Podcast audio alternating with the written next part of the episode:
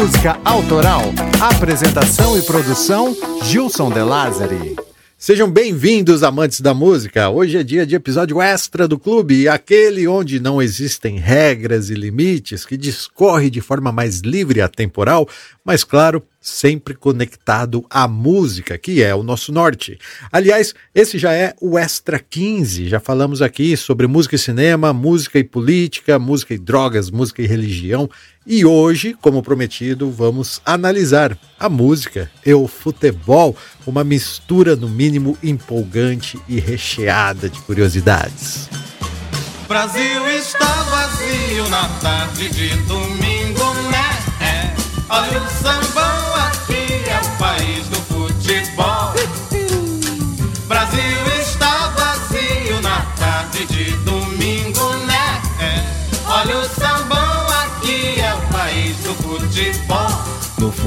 desse país, ao longo das avenidas, dos campos de terra e grama, Brasil só é futebol.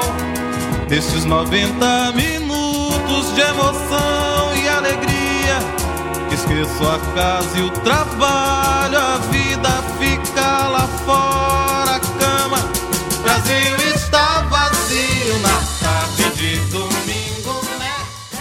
Esse podcast é um oferecimento dos sócios desse clube, pessoas sensíveis que encontraram valor no que fazemos aqui e por isso nos apoiam. Você também pode ser um sócio oficial desse clube. Acesse clubedamusicaautoral.com.br barra assine e conheça as vantagens que você recebe em troca do seu apoio. Lembra também que o clube tem Pix, então a qualquer momento, enquanto você ouve esse episódio, se quiser, pode jogar uma moeda no nosso chapéu.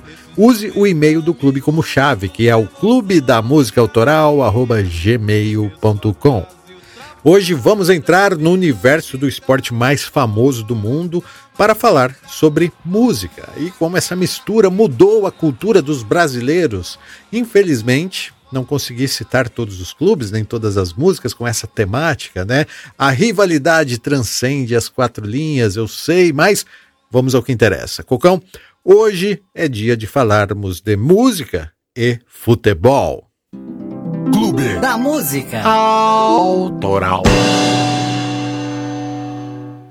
A música, a gente já sabe, é o combustível desse podcast. Somos movidos por amor à música. Mas para você que pode estar conhecendo o clube agora, lembro que no episódio extra 1, a história da música, falamos sobre o tema usando fontes históricas e crenças. Resumindo, os sons da natureza foram a principal inspiração do homem para que ele criasse a música, pois em determinado ponto da nossa evolução passamos a imitar esses sons. O primeiro instrumento usado pelo homem para criar música foi a voz humana, e isso só aconteceu após o homem das cavernas dominar a habilidade da comunicação. Simultaneamente, nossos antepassados passaram a bater em troncos usando ossos e outros objetos, fazendo com que ressoassem como tambores. Misture isso com o canto e temos as primeiras músicas que eram usadas em rituais primitivos.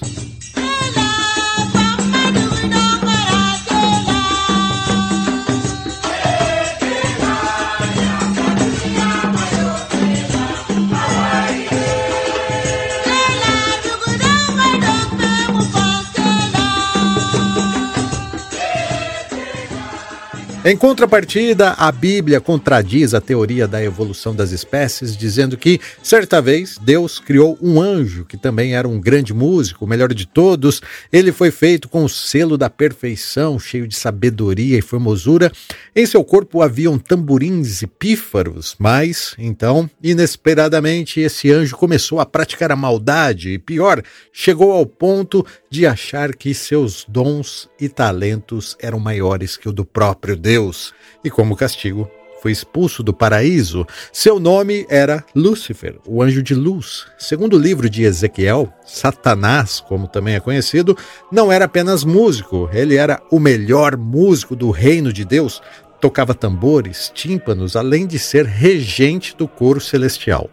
A Bíblia ainda nos conta que na terra a música foi inserida por Deus através de Davi para que fosse usada na organização dos ministérios e auxiliasse na cura da libertação da alma.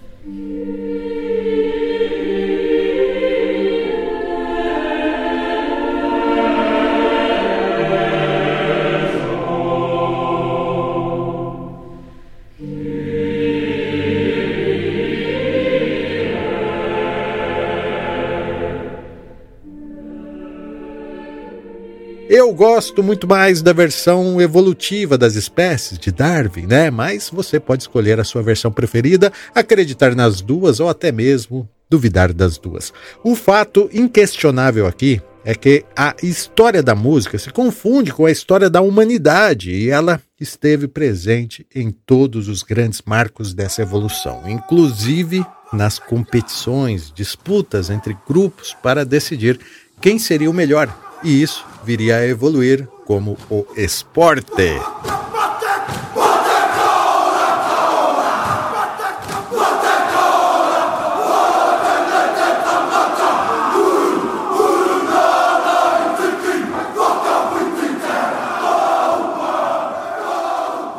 Essas práticas esportivas ficaram confusas em um certo período. Foi quando passaram a ser relacionadas a lutas violentas e até mortais.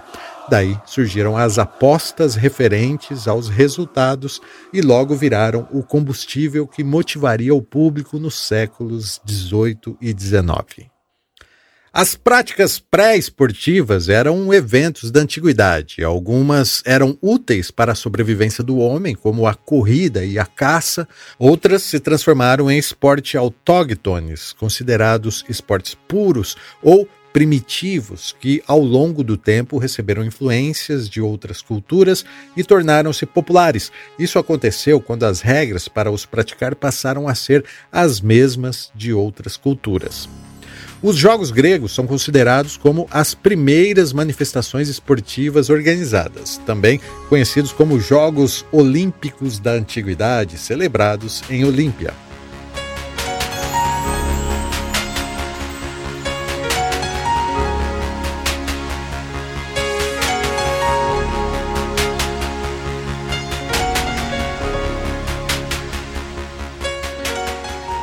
O nosso enorme interesse por jogos, campeonatos, competições, Olimpíadas, Copas, torneios, etc., não é mera coincidência. Nossos antepassados lapidaram essas práticas com regras e padrões para que o esporte passasse a ser mais competitivo. Aliás, alguns estudiosos acreditam que a palavra esporte deriva do grego sedeporte, que significa divertir-se. Em francês, a palavra significa recreação, lazer e passatempo. Já o termo atleta tem sua origem no grego atlen, que significa competir por um prêmio. Ou seja, desde a Grécia Antiga, quando se fala em esporte, já existe uma diferenciação entre a prática recreativa e a prática profissional. Tá, Gilson, mas e o futebol? Onde que entra nessa história? Agora mesmo, caro ouvinte impaciente, Futebol é o esporte mais popular do mundo. Ele foi criado na Inglaterra no século XVII. As primeiras regras escritas do futebol surgiram em 1830 e desde então foram sendo modificadas.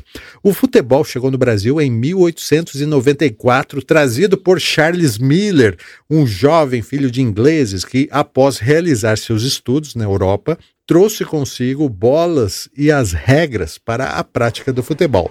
Isso seria o início da história do esporte no país que, no futuro, seria batizado de o país do futebol.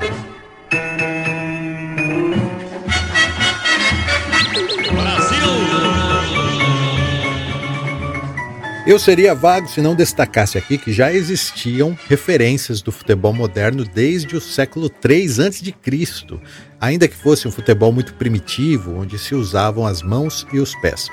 Vale também citar o cálcio fiorentino, originário da cidade de Florença, na Itália, no período da Renascença. Esse desporto influenciou em vários aspectos o futebol inglês, não somente por suas regras, mas também pelo ambiente de festa em que as partidas eram disputadas, chutando uma bola. Aliás, a palavra futebol vem do inglês, né? Football. Foot é pé e ball é bola. Na sua origem se chamava Football Association, que foi reduzido a soccer nos Estados Unidos. No italiano era calcio, que significava coice, pontapé, que vem do latim calx e significa calcanhar, pata, pé. Ou seja, na prática, futebol é um esporte onde a bola deve ser jogada com os pés.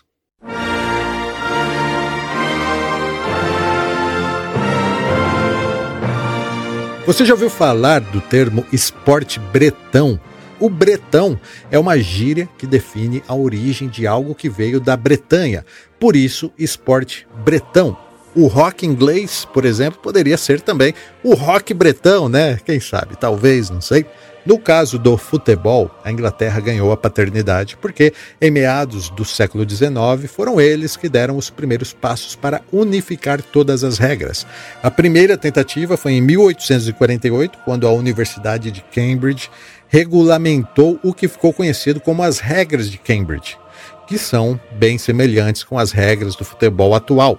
Os documentos originais de 1848 se perderam, mas é conservada uma cópia das regras, que é do ano de 1856. Assim que as regras do futebol foram definidas, começou-se a disputar os primeiros jogos e torneios. Isso foi em 1872, quando Escócia e Inglaterra disputaram a primeira partida de futebol oficial entre seleções o jogo acabou num empate sem gols. Em 1871, um jornal britânico propôs a criação de um torneio que fosse organizado pela Football Association. Esse foi o primeiro passo para a criação da Copa da Inglaterra. Em 1880, o futebol começou a expandir-se rapidamente fora do Reino Unido, principalmente devido à influência internacional do Império Britânico. Os primeiros países a possuírem suas próprias associações de futebol foram os Países Baixos, depois Dinamarca e Nova Zelândia em 1891. Argentina em 1893, Chile e Bélgica em 1895 e daí para frente abriu a porteira. O negócio ficou sério mesmo quando Itália e Alemanha abraçaram o futebol. Isso aconteceu em 1898, influenciando todo o resto do mundo. A necessidade de organizar as competições, já que eram bastante desorganizadas no começo, né, levou à criação da FIFA em 21 de maio de 1904. O futebol já havia sido apresentado ao mundo por meio de uma série de partidas de exibição nos Jogos Olímpicos de 1900 e 1904, que recebeu a modalidade pela primeira vez em 1908, quando a medalha de ouro foi, claro, para a seleção britânica.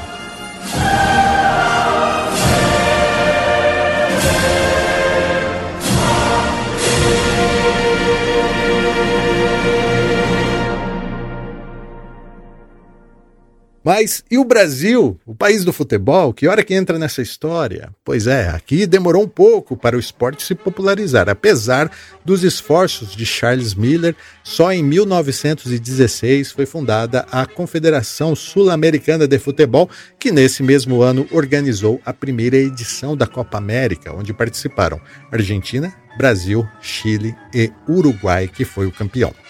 Há quem discorde de que foi Charles Miller o responsável por ter trazido futebol para o Brasil, sabia? Existem rumores de que o esporte já era praticado em Curitiba desde 1875, mas os historiadores concordam que isso jamais será oficializado. O fato é que, ao se popularizar no Brasil, o futebol se torna um evento de elite.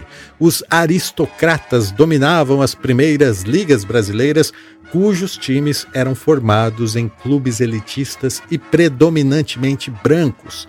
Para você ter uma ideia, chegaram a jogar futebol de gravata. Mas, como a gente sabe, né, o Brasil é famoso no esporte por causa da miscigenação. Nossos maiores craques são descendentes de africanos. É até engraçado saber que, no início do futebol no Brasil, negros não podiam sequer assistir os jogos. E digo mais, era tão elitizado que não se podia conversar durante as partidas. Aquilo devia ser muito chato.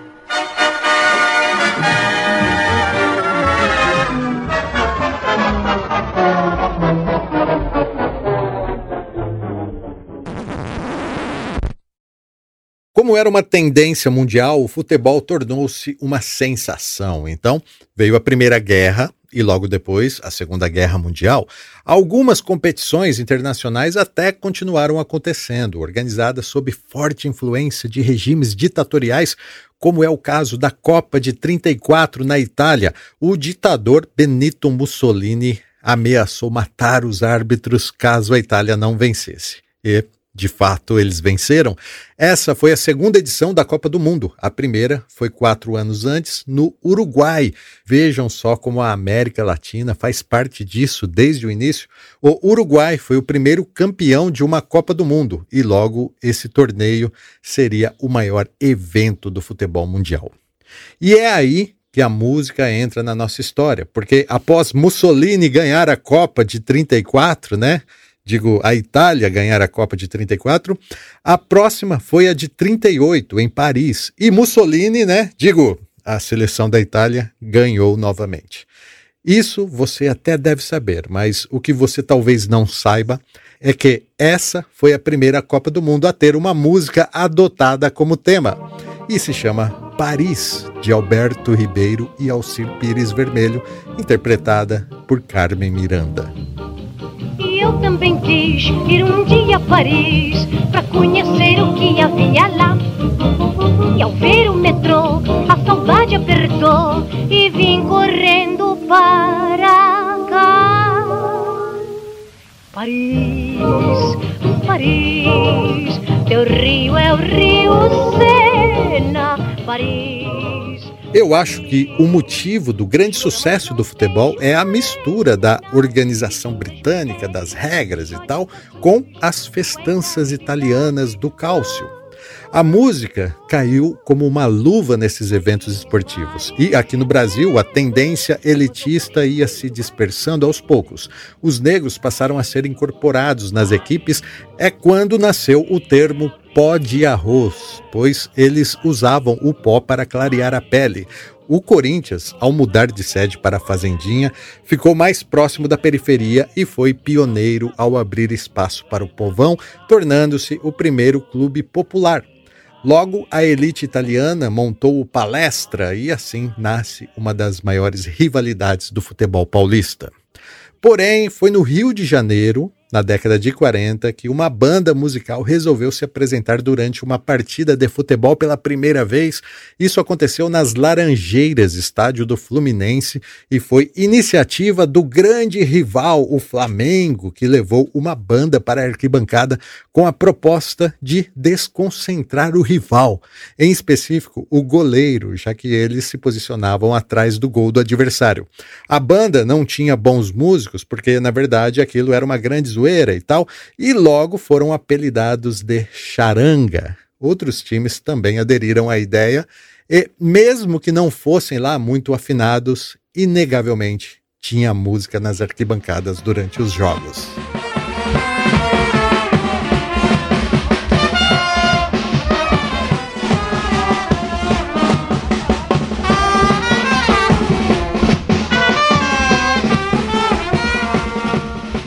Os integrantes da charanga levavam para os jogos os instrumentos que eles conseguiam pegar emprestado. Às vezes tinha tuba, trombone, trompete, mas como o importante era fazer barulho, logo os instrumentos percussivos passaram a dominar e a trilha sonora nas arquibancadas passou a ter forte influência das marchinhas carnavalescas. Aliás, muitas marchinhas surgiram das charangas.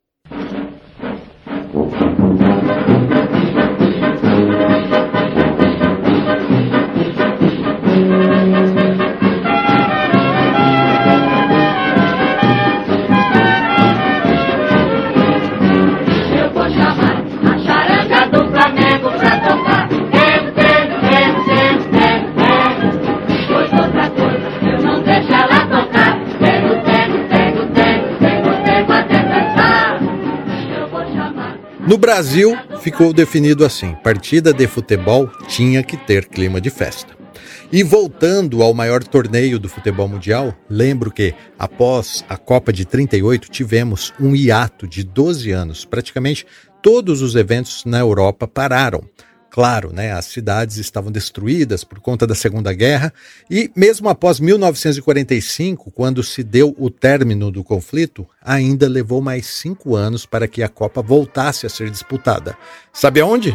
No Brasil. Daí, música é o que não faltou. Salve, salve o nosso estádio municipal no campeonato mundial. Salve a nossa bandeira, verde orianil. Brasil, Brasil, Brasil, salve, salve o nosso estádio municipal.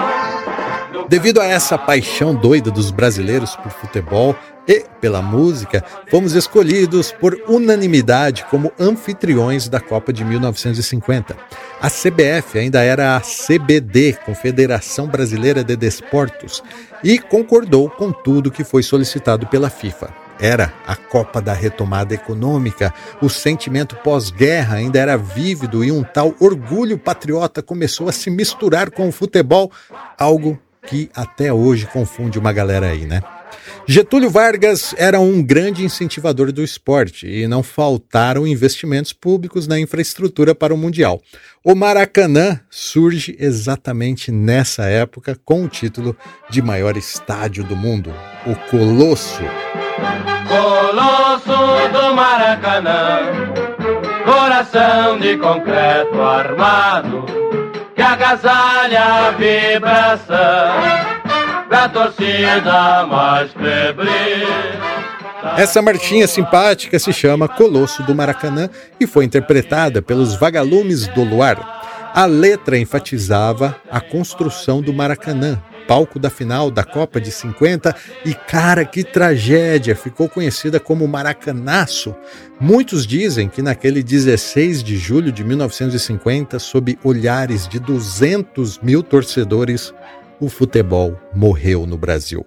Gol do Uruguai, Gija! 200 mil pessoas em silêncio.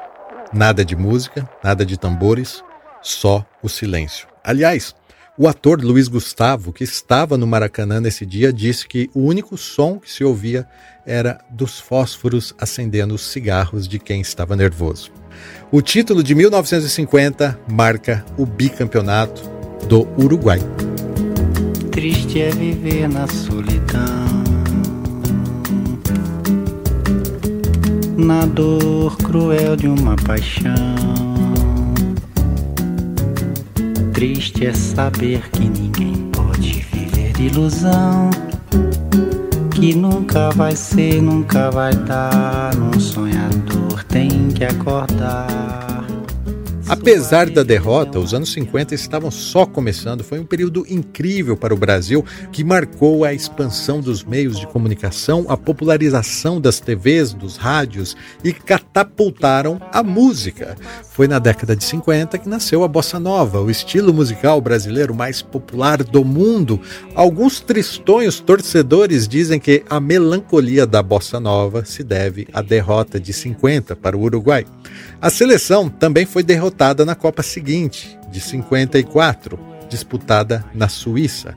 Como os elitistas influentes insistiam que o Brasil perdeu em 50 por causa da misoginia, na próxima Copa, o Brasil levou um time formado por jogadores brancos e tomou um chocolate da Hungria 4 a 0 e foi desclassificado nas quartas de final.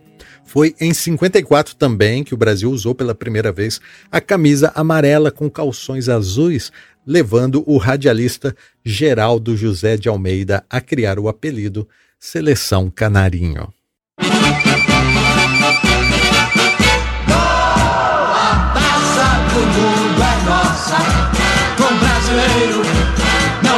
Possa. Eita, espadrão de ouro, é bom no samba, é bom no couro. A taça do mundo é nossa, finalmente! O grito engasgado na garganta desde 1950 conseguiu sair. Logo após a tão sonhada conquista da Copa, surge a canção de Wagner Malgeri, Malgeri sobrinho, Vitor Dagô e Lauro Miller, seria eternizada devido ao título inédito na Suécia em 1958. Dizia na letra: O brasileiro lá no estrangeiro mostrou o futebol como é que é. Ganhou a taça do mundo sambando com a bola no pé. Essa marchinha foi um marco de uma nova era para o esporte brasileiro e também a volta dos jogadores negros. Com um gol de Zagallo, dois gols de Vavá e dois gols de Pelé, o Brasil venceu a Suécia por 5 a 2 e a taça do mundo finalmente era nossa.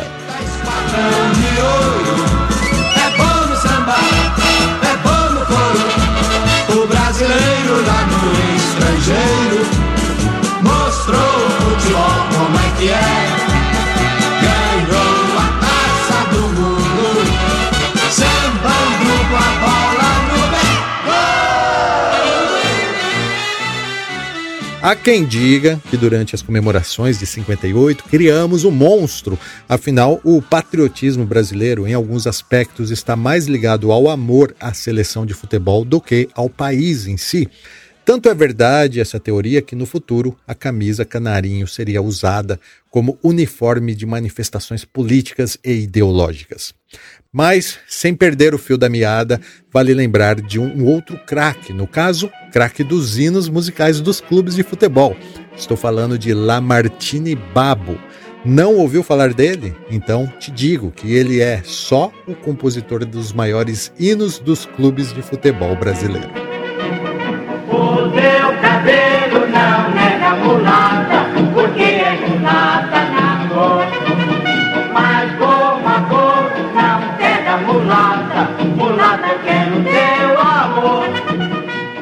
É importante lembrar que os clubes já tinham seus hinos oficiais que narravam uma dramatização de suas histórias, algo bem quadrado e chato.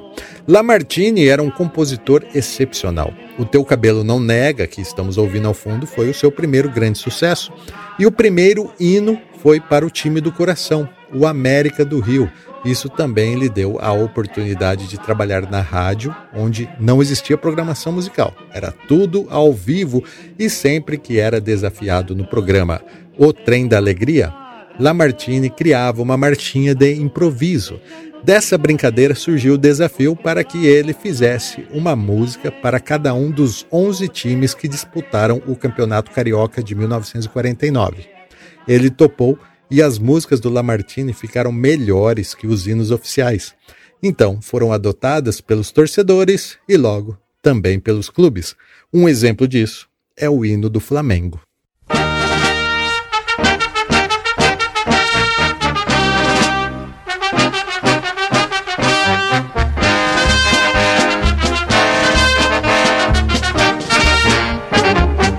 Uma vez Flamengo, sempre Flamengo, Flamengo sempre eu hei de ser. É o meu maior prazer vê-lo brilhar, seja na terra, seja no mar, vencer, vencer, vencer. Uma vez Flamengo, Flamengo até morrer. Reza a lenda que, em um único dia, Lamartine compôs os hinos do Flamengo do Vasco, do Botafogo, do Fluminense e do Bangu. No outro dia, ele compôs os hinos dos times menores e todos foram lançados em compactos. Outro grande compositor de hinos é o gaúcho boêmio Lupicino Rodrigues, que compôs um dos hinos mais emocionantes dos clubes brasileiros, e sua inspiração foi a greve de ônibus que aconteceu em Porto Alegre, exatamente no dia do jogo do Grêmio. De forma genial, Lupicínio cantou: Até a pé nós iremos. Até a pé nós iremos,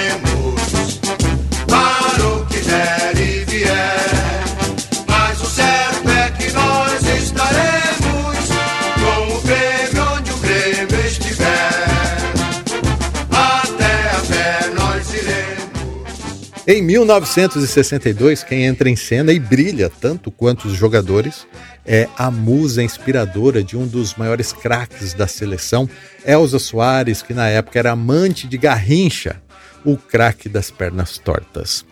Caso você queira se aprofundar na história de Elza, contamos em detalhes no episódio 46 do clube. Mas destaco aqui que a Copa do Mundo do Chile, né, em 62, foi a Copa da Música. Grandes nomes estiveram presentes na cerimônia de abertura e Elsa, que havia estourado com a bossa negra, uma mistura inusitada de black music e samba, foi convidada para ser a madrinha da Copa de 62, onde cantou Edmundo. Edmundo nunca sabe bem o que faz. Ele é um sujeito distraído demais. Dizem que uma noite, quando em casa chegou, antes de ir pra cama, ele fez tal confusão.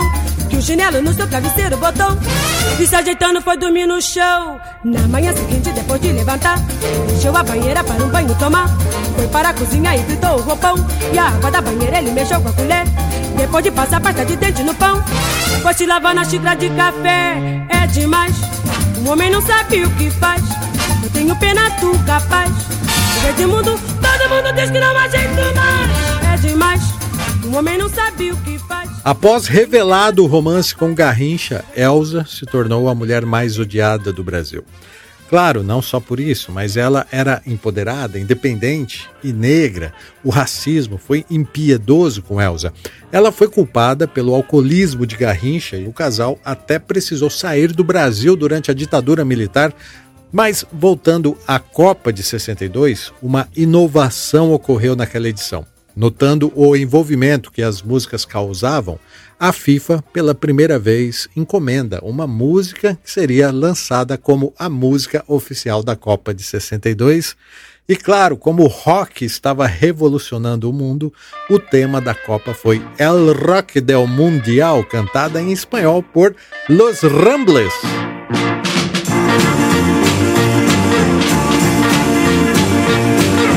Mundial del 62 es una fiesta universal del deporte del balón como consigna general. Celebrando nuestros triunfos, bailaremos rock and roll, nos invade la. A Taça do Mundo novamente veio para o Brasil na Copa de 62 e ficaria conhecida como a Copa do Garrincha, visto que a grande sensação do Brasil, o camisa 10 do Santos, o Pelé, que havia acabado de conquistar o título mundial de clubes, se machucou logo no primeiro jogo e ficou fora da competição. Na final, o Brasil venceu a Tchecoslováquia por 3 a 1 e dali carnaval fora de época. Digo, frevo ao som de Jackson do Pandeiro. Vocês vão ver como é Didi, Garrincha e Pelé Dando seu baile de bola. Quando eles pegam no gol Nossos créditos de ouro Mostram que é nossa escola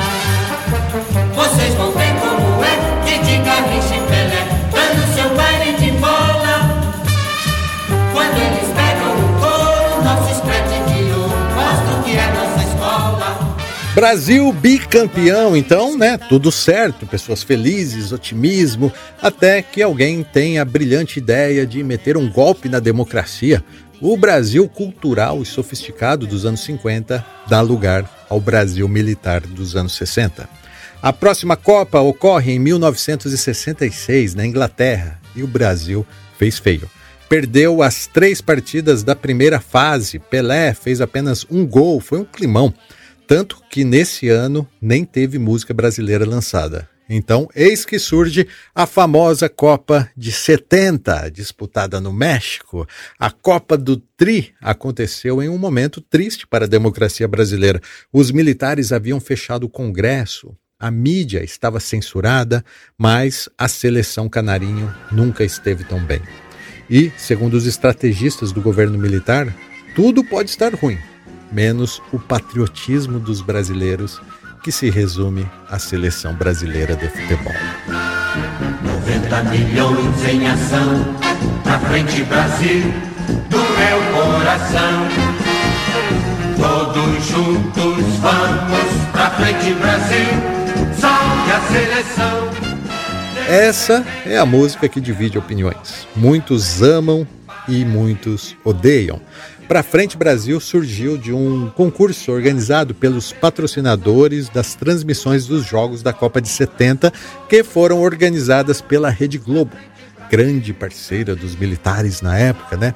A canção tem um clima militar, varonil, ufanista e combinava perfeitamente com o clima patriótico que o regime militar tentava emplacar na sociedade. Após conquistar a Copa de 70, os militares passaram a divulgar o que ficou conhecido como milagre econômico. Todos juntos, de braços dados, pela nação militar. Só que não. Aquela corrente pra frente, parece que todo o Brasil deu a mão. Todos ligados na mesma emoção. Tudo é um só coração, todos juntos vamos A final da Copa de 70 foi entre Brasil e Itália e ganhamos por 4 a 1. Gols de Pelé, Gerson, Jairzinho. E é nesse momento que tem o gol mais bonito de todos os tempos, na minha opinião, claro, o passe carinhoso de Pelé que precede a bomba de Carlos Alberto Torres. Cara, que golaço! Bola para Rivelino, Rivelino para Jair, correu pela ponta esquerda, fraiu o Paquete, passou por ele, lança a pelota Pelé, Pelé dominou, Carlos Alberto está livre, correu, Carlinhos, atirou, gol!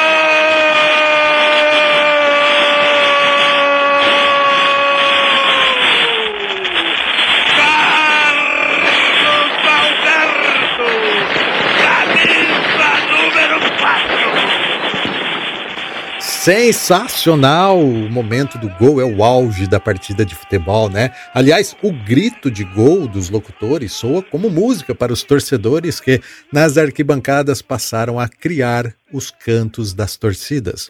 No Brasil, o precursor das torcidas organizadas foi o São Paulo Futebol Clube. Sua torcida foi criada em 1939 na Moca e foi também a primeira torcida uniformizada do Brasil. Uma das principais características das organizadas é cantar durante os eventos esportivos, os também chamados gritos de guerra. Estes gritos enfatizam a própria torcida, o clube, o nome dos jogadores e também provocam os adversários. É frequente o uso de palavrões durante os cantos e quase sempre frases pejorativas, racistas e discriminatórias. Os cantos que apoiam os clubes são legítimos, mas as letras violentas e agressivas estão proibidas pelo Estatuto de Defesa do Torcedor em seu artigo 13A, inciso 5, que assim reza, abre aspas, não entoar cânticos racistas, discriminatórios ou xenófobos, fecha aspas. Porém, inegavelmente, quando entoados no tom certo, o grito das torcidas fica sensacional.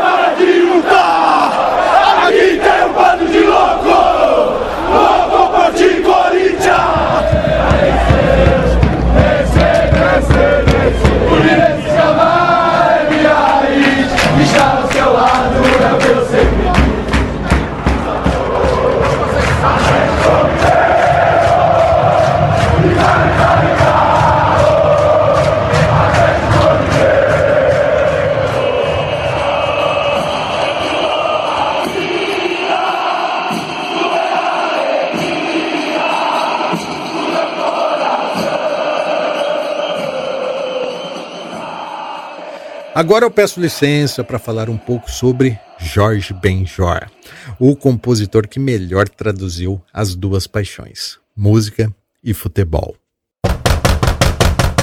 Quem é? Clube da Música Autoral.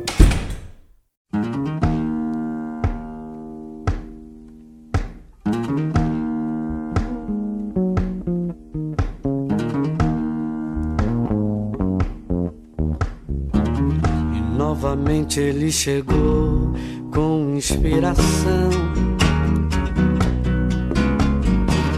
com muito amor, com emoção, com explosão, um gol. Sacudindo a torcida aos 33 minutos do segundo tempo. Depois de fazer uma jogada celestial, um gol driblou dois zagueiros, deu um toque, driblou o goleiro. Só não entrou com bola e tudo porque teve humildade em gol. Foi um gol de classe onde ele mostrou sua malícia e sua raça. Foi um gol de anjo, verdadeiro que a galera agradecida se encantava. Foi um gol de anjo, um verdadeiro gol de placa, que a galera agradecida se encantava. Viu maravilha, nós gostamos de você.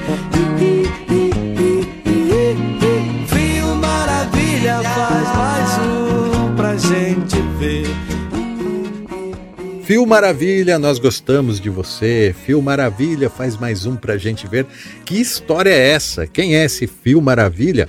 O nome dele é João Batista e ele era um atacante do Flamengo que nunca foi um craque, mas também não era perna de pau. Ele jogava o futebol folclórico e desengonçado, dava trombadas e caneladas, mas fez gols em jogos importantes e foi adotado pelos torcedores do Flamengo. Mas que nome é esse, né? Fio o fio era porque no início da carreira sua mãe ia incentivá-lo nos jogos e gritava: Vai, fio! Vai, fio! Daí, né, já viu. O apelido virou Fio Maravilha após ele marcar o gol da vitória do Flamengo por 1 a 0 contra o Benfica de Portugal e conquistar o título no torneio internacional do Rio em janeiro de 1972. Jorge Ben não teve dúvida, aquele gol era um gol de anjo, um gol de um craque, um gol de placa e assim o fio ficou eternizado na cultura musical. Mas você acredita que o Fio processou o Jorge Ben, reivindicando direitos autorais pelo uso do seu nome? Pois é. Depois disso, a música passou a ser chamada de Filho Maravilha e foi vencedora do Festival Internacional da Canção na voz de Maria Alcina. Foi um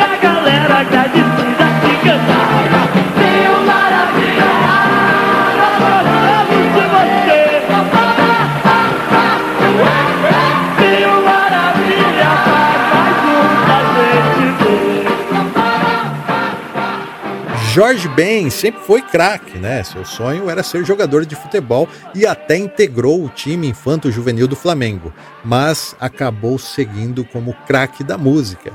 Ele é o pai do samba rock e em suas letras sempre ressaltou o tema futebol, que é a sua grande paixão. Em camisa 10 da Gávea, ele homenageou Zico. Em zagueiro, homenageou os backs, por vezes esquecidos ou ofuscados pelos atacantes, né? Os goleiros também ganharam música em 1993, mas Jorge foi genial ao musicar aquela reclamação clássica que todo torcedor já fez um dia. Cadê o pênalti? Saiu no disco de 1978, a banda do Zé Pretinho. Cadê o pênalti que não deram pra gente no primeiro tempo? Cadê o pênalti que não deram pra gente no primeiro tempo?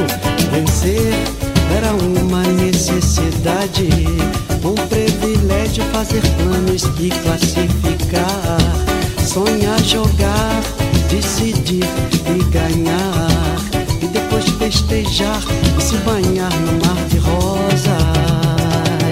Pênalti, pênalti, pênalti, pênalti, pênalti, pênalti, pênalti. Para encerrar essa mini homenagem a Jorge, que mudou o nome para Jorge Benjor, né, nos anos 80, não posso deixar de citar Ponta de Lança Africano, de 1976, que fazia parte do revolucionário álbum África Brasil, onde guitarras e candomblé se misturavam. Você provavelmente a conhece por Uma Baraúma, a história do homem gol que vestia a 10 e encantou o mundo. Uma Baraúma, homem gol.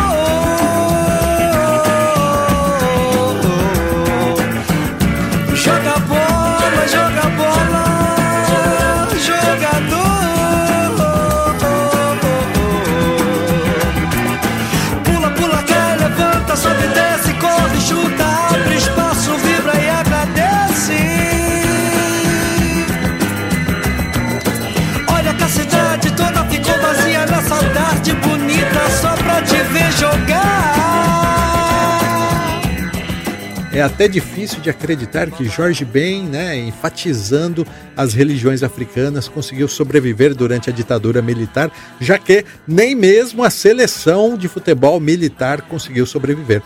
Após o tri e todo o investimento dos militares na seleção, a próxima Copa aconteceu em 74 nas Alemanhas Ocidental e Oriental.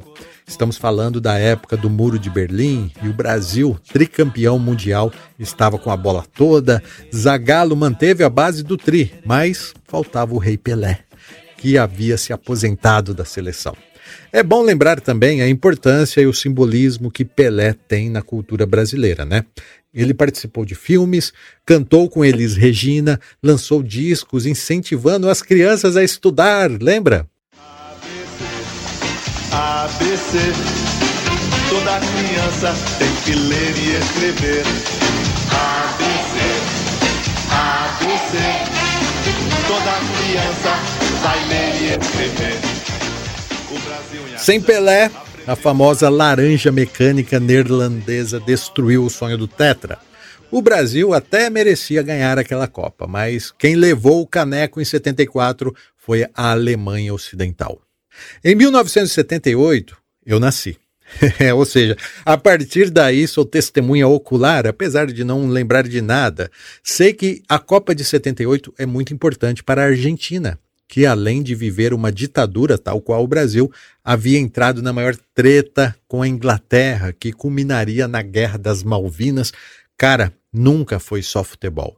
O que acontecia nos bastidores das Copas era pura rivalidade. Na final da Copa de 78, os hermanos venceram o carrossel holandês, denominado Países Baixos, e ficou com o caneco. Aquele título mudaria a história da Argentina. A música oficial da Copa de 78 foi Anten, composta por ninguém menos que Ennio Morricone, interpretada pela Orquestra Sinfônica de Buenos Aires.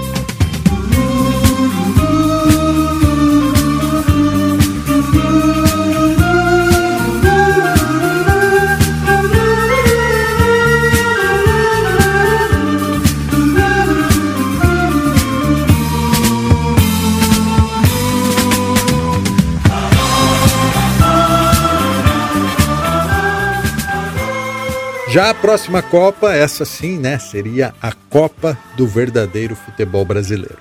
Quem prometia isso eram os comentaristas esportivos, né? Porque na Copa de 1982 o Brasil estava apresentando o futebol. Entenda o momento histórico. O regime militar se arrastava para o fim. O clamor pelas diretas já e a volta da democracia eram quase uma unanimidade. Isso refletiu diretamente na seleção. Você já ouviu falar da democracia corintiana? Cara, eu sou santista, mas em dois momentos da história do futebol brasileiro eu tenho aquela inveja boa dos corintianos. A primeira foi em 1910, quando o time do Parque São Jorge foi o primeiro a deixar de ser elitista e permitir que negros participassem do clube. A segunda foi em 1982, quando Sócrates, Vladimir Casagrande, Zenon, entre outros, constituíram o maior movimento ideológico da história do futebol brasileiro, a democracia corintiana. Essa seleção de 82 era praticamente o inverso da seleção do Tri de 70, que representava o treinamento exaustivo, as táticas e as regras, as proibições e tal. Em 82, o futebol era moleque, e mais ou menos nesse clima jogava a seleção, apesar de ter como técnico né, o Tele Santana. Muitos dizem que essa foi a melhor seleção de todos os tempos. Não ganhou, mas encantou. A música brasileira dessa Copa foi Povo Feliz, Voa Canarinho, interpretada por Nonô e Memeco. A grande curiosidade é que foi composta em parceria com o Júnior, o lateral esquerdo dessa seleção de 82.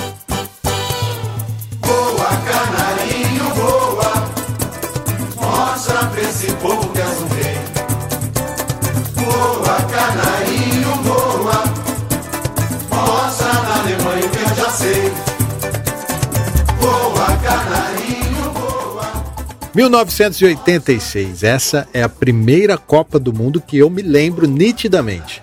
Lembro, claro, por causa do álbum com as fotos dos jogadores, né? Aquela do ping-pong era uma febre.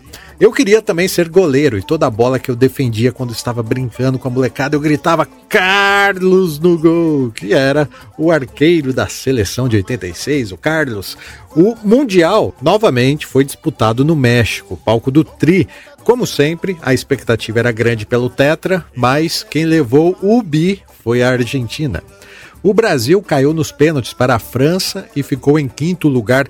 Lembro da sala de casa lotada e todos torcendo por Zico, o galinho de ouro, mas ele perdeu o pênalti. Não só ele, os craques Sócrates e Júnior também perderam e a França seguiu na Copa. Cara, o clima de revolta na sala foi deprimente. Eu acho que foi a primeira vez que eu percebi que aquilo não era só futebol. A música brasileira da Copa de 86 foi Mexe Mexe Coração, produzida pela Globo. Aliás, a primeira de uma série produzida pela emissora em parceria com os compositores Michael Sullivan e Paulo Massadas.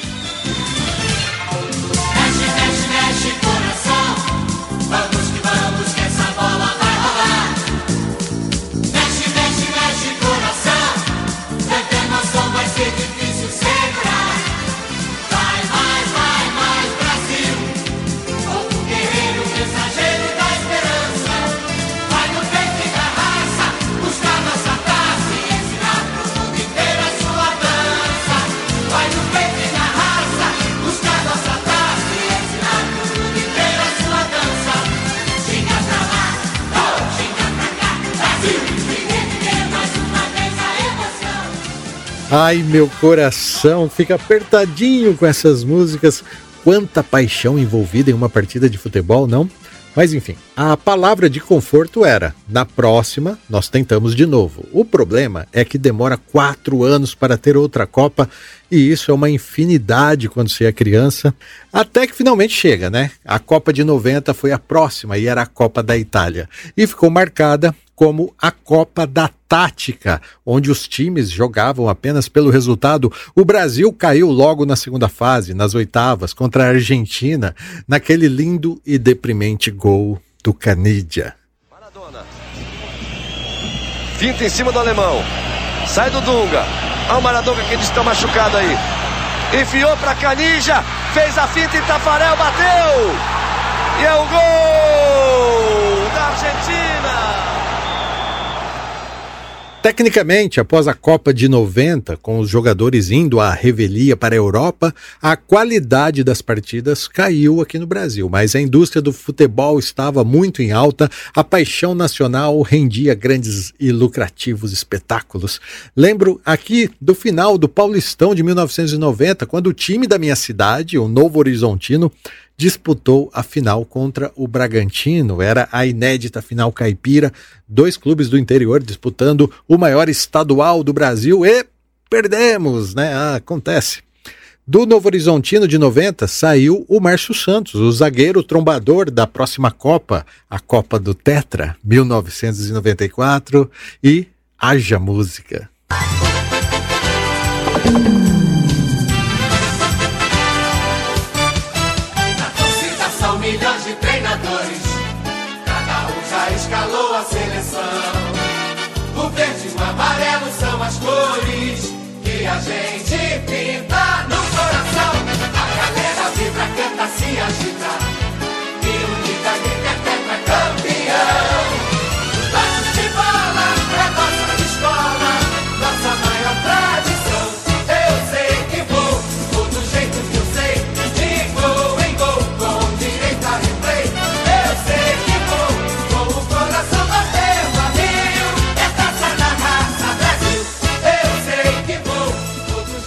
Esse aí era o tema da Globo, que dessa vez trocou os pés frios Sullivan Massadas por Alberto Luiz e Marcos Baby Durães, criadores desse hino aí, ó, imortal que está tatuado na memória do brasileiro. Outras músicas também entraram para o hall da Copa de 94 e em campo vinham quem? Bebeto, Romário, Miller, Raí, cara que timaço, Tafarel, vai que é tua, Tafarel. A Copa do Tetra foi disputada nos Estados Unidos e a final de 94 foi entre Brasil e Itália. Para matar o brasileiro do coração foi nos pênaltis. Márcio Santos perdeu, justo ele que representava o Novo Horizontino, mas acontece. É, ainda bem que o craque da Itália, né, o Roberto Baggio, também perdeu. Daí, irmão, segura o Galvão Bueno abraçado com o Pelé e gritando: é tetra, é tetra!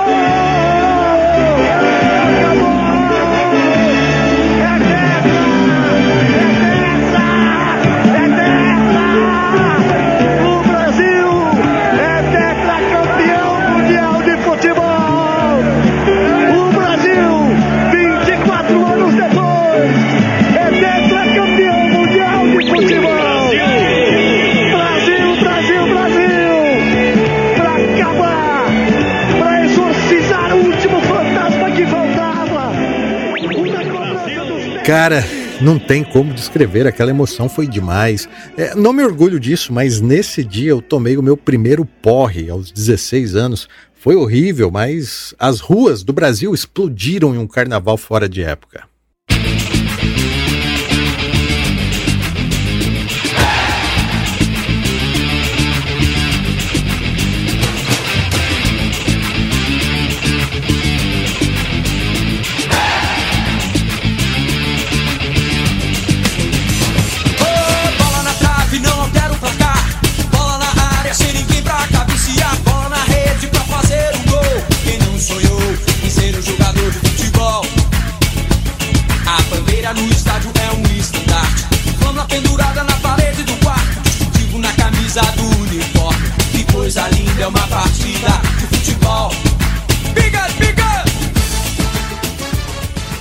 Eu posso esquecer muitas canções aqui que correlacionam futebol e música. Aliás, sei que eu esqueci, mas é uma partida de futebol lançada pelos mineiros do Skank em 1996, composta por Nando Reis, que é São Paulino, e Samuel Rosa, que é cruzeirense doente. Essa eu não posso esquecer. Pega a fase áurea do Skank e mescla com a conquista do tetracampeonato. Sem dúvidas, uma das canções mais bem-sucedidas do tema. Outra curiosidade: as filmagens do videoclipe foram realizadas durante uma partida oficial, o clássico Atlético Mineiro 1, Cruzeiro 1, disputado no dia 16 de março de 1997.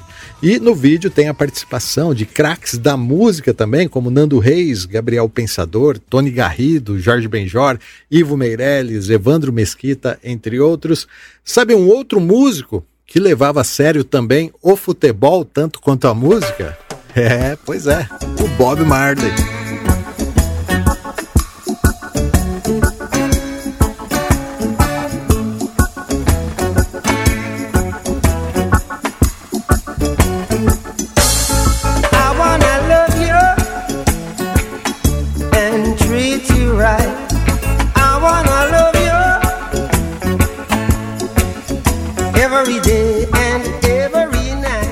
O rei do reggae era apaixonado pelo esporte bretão.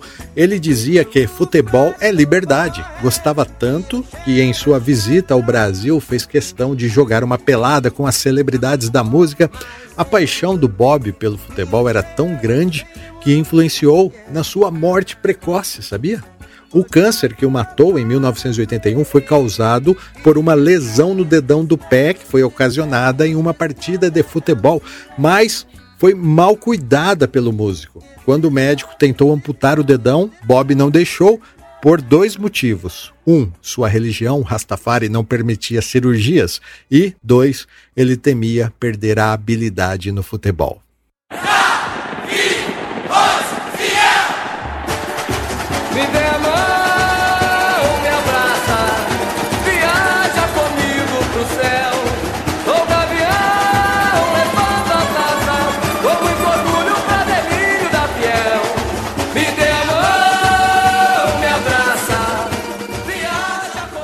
Não podemos deixar de citar que a paixão entre música e futebol fez as torcidas organizarem suas escolas de samba.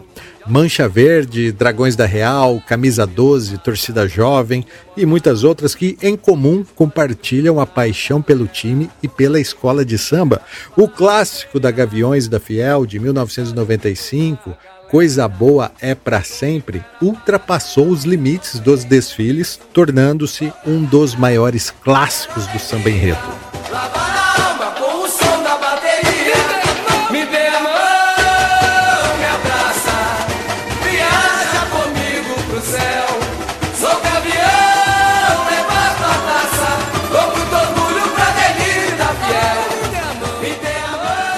As histórias das Copas, né? Que incrível, se confundem com as histórias das nossas vidas. Tenho certeza que cada vez que eu falo de uma das Copas aqui, você fica acessando o seu arquivo pessoal aí, lembrando de bons momentos, outros nem tanto, mas a vida é assim mesmo. O sofrimento é inerente. Em 1998, na França, foi sofrimento puro. Ronaldo passou mal no vestiário e perdemos a final para os donos da casa por 3 a 0, fora o baile. Lembro que, a exemplo da Copa passada, as cidades também fecharam as ruas e prepararam tudo para aquela festança do Penta que ficou com gosto de ressaca. Mas tudo bem. Finalmente chegamos ao novo milênio. A 2000 chegarás, de 2000 não passarás. Lembra disso? Que medo, né? Mas estamos aqui, até hoje, ainda mais apaixonados pelo futebol. A Copa de 2002 foi no Japão, de madrugada. O relógio até despertava, mas era difícil ficar acordado, né? Pelo menos para mim, que precisava trabalhar e acabava tomando um susto, né? Quando o Galvão gritava Ronaldo. Essa é aquela Copa em que o Cafu escreve na camisa 100% Jardim Irene, um dos protestos mais felizes desde a democracia corintiana e chamou a atenção para as comunidades e favelas brasileiras.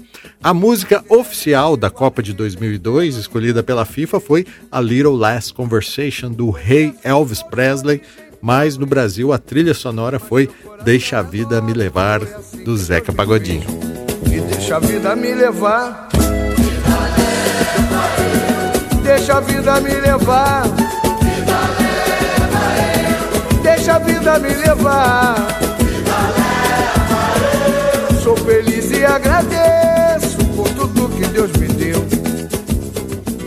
A final da Copa do Japão foi disputada entre Brasil e Alemanha e a seleção meteu 2 a 0 nos chucrutes.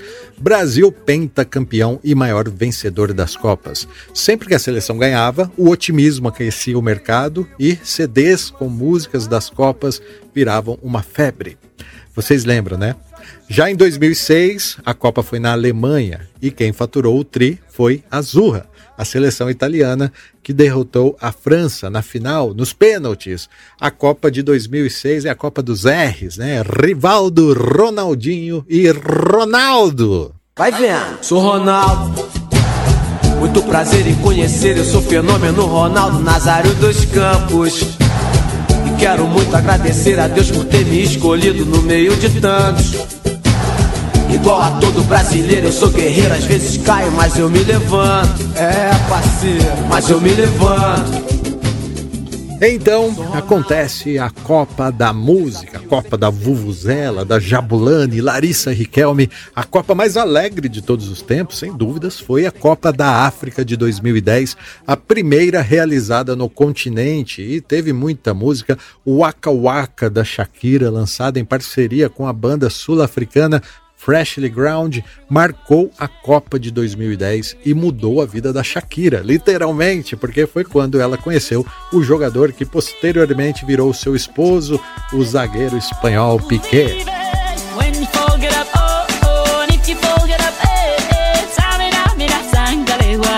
This is Africa. Samina,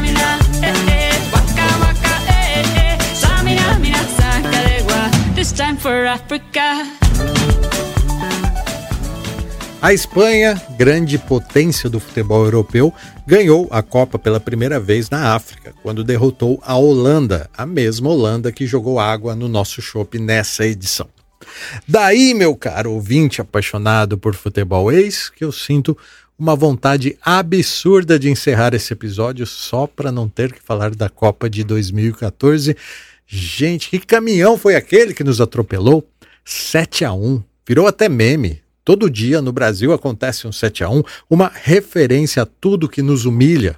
Até os adversários ficaram com dó de zoar, menos os argentinos, lógico, né?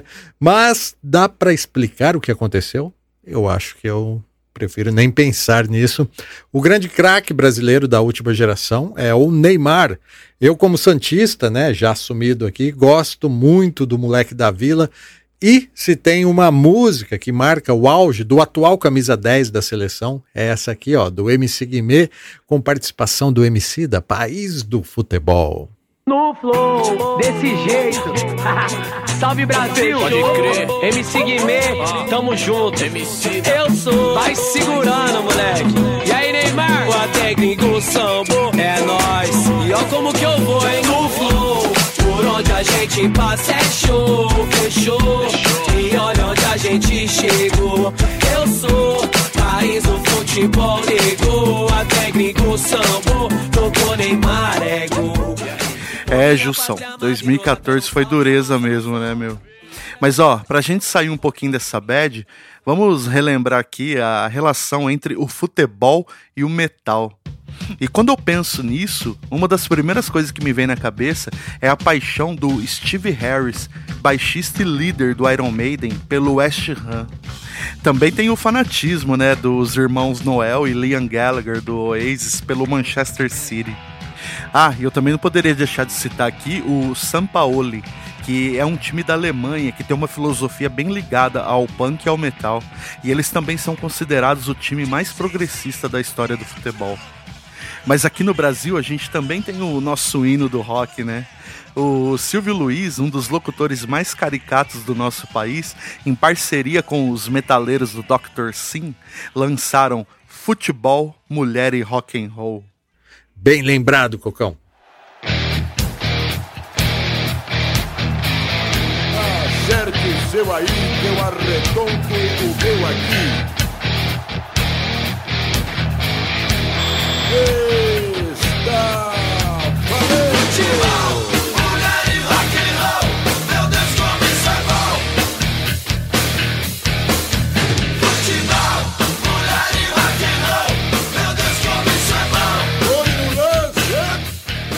Bom, é assim então, com um pouco de metal, evidenciando as grandes paixões dos brasileiros que vamos chegando ao fim desse episódio extra do clube. Quero agradecer aos sócios diretores que fazem parte da mais alta patente desse clube, são eles Matheus Godoy, Henrique Vieira Lima, Caio Camasso, Marcelo Leonardo, Luiz Machado, Lucas Valente, Antônio Valmir Salgado Júnior, João Júnior Vasconcelos Santos, Diego Vinícius, Jacques Liston, Liston Júnior e André Fonseca. Reitero aqui que, se você vê valor no que fazemos, seja um sócio desse clube. Acesse clubedamusicaautoral.com.br barra assine e conheça as vantagens que você recebe em troca. Caso você queira apoiar de outras formas, lembro que tem também o Pix do clube. Você pode jogar uma moeda pra gente usando como chave o e-mail do clube, que é clubedamusicaautoral.gmail.com.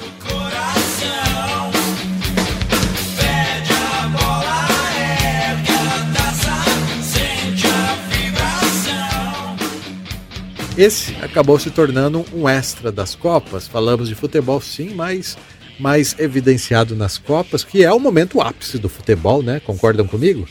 Então, obviamente, essa história terá continuidade. Faltou falar da Copa de 18, né? Organizada na Rússia, cujo campeão foi a França. O Brasil caiu nas quartas contra a Bélgica e a torcida brasileira ainda continua com o gosto amargo do 7 a 1. Mas quer saber num país com tantos problemas sociais, onde a desigualdade impera, acho que o 7 a 1 foi uma lição. Pena que nem todos entenderam que nunca música é só música e nunca futebol é só futebol. O episódio extra de hoje foi sobre paixões, paixão pela música, paixão pelo futebol. Acho que cabe uma última reflexão e por isso vou encerrar ao som de Gabriel o Pensador. Brazuca, de 1999.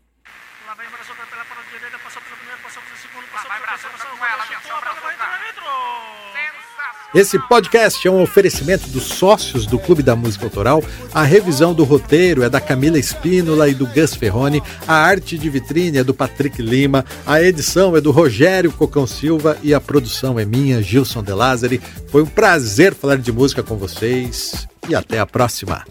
No país do futebol, sol nasce para todos, mas só brilha para poucos e brilhou pela janela do barraco da favela onde morava esse garoto chamado Brazuca, que não tinha nem comida na panela, mas fazia embaixadinha na canela e deixava a galera maluca. Era novo, já diziam que era o novo Pelé, que fazia o que queria com uma bola no pé, que cobrava falta bem melhor que o Zico e o Maradona, e que driblava bem melhor que o Mané. Pois é, e o Brazuca cresceu, despertando o interesse em empresários, a inveja nos otários.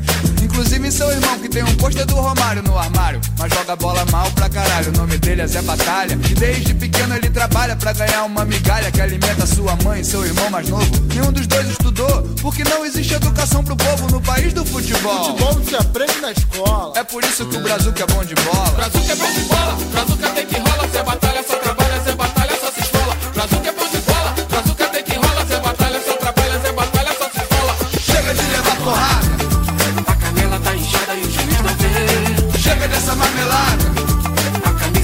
nada de tanto correr. Chega de bola quadrada, essa regra tá errada, vamos refazer. Chega de levar porrada, a galera tá cansada de perder. No país do futebol quase tudo vai mal, mas Brazuca é bom de bola, já virou profissional, campeão estadual, campeão brasileiro. Foi jogar na seleção, conheceu o mundo inteiro e o mundo inteiro conheceu Brazuca com a 10 comandando na meiuca como quem joga sinuca com os pés. Com calma, com classe, sem errar um passe. O que fez com que seu passe também se valorizasse. E hoje ele é o craque, mais bem pago da Europa. Capitão da seleção tá lá na Copa. Enquanto seu irmão, Zé Batalha e todo seu povão, a gentalha da favela de onde veio, só trabalha, suando a camisa, jogado pra escanteio. Tentando construir uma jogada mais bonita do que a grama que carrega na marmita. Contundido de tanto apanhar, confundido com bandido, impedido. Pode parar sem reclamar pra não levar cartão vermelho. Zé Batalha sob a mira da metralha de joelhos, tentando se explicar com um revólver na nuca. Eu sou trabalhador, sou irmão do Brasil. Ele reza, prende a respiração. E lá na Copa, pênalti a favor da seleção. Bola no lugar, Brazuca vai bater. Dedo no gatilho, Zé Batalha vai morrer. Juiz apitou. Tudo como tinha que ser. Tá lá mais um gol e o Brasil é campeão. Tá lá mais um corpo estendido no chão. Brazuca é bom de bola,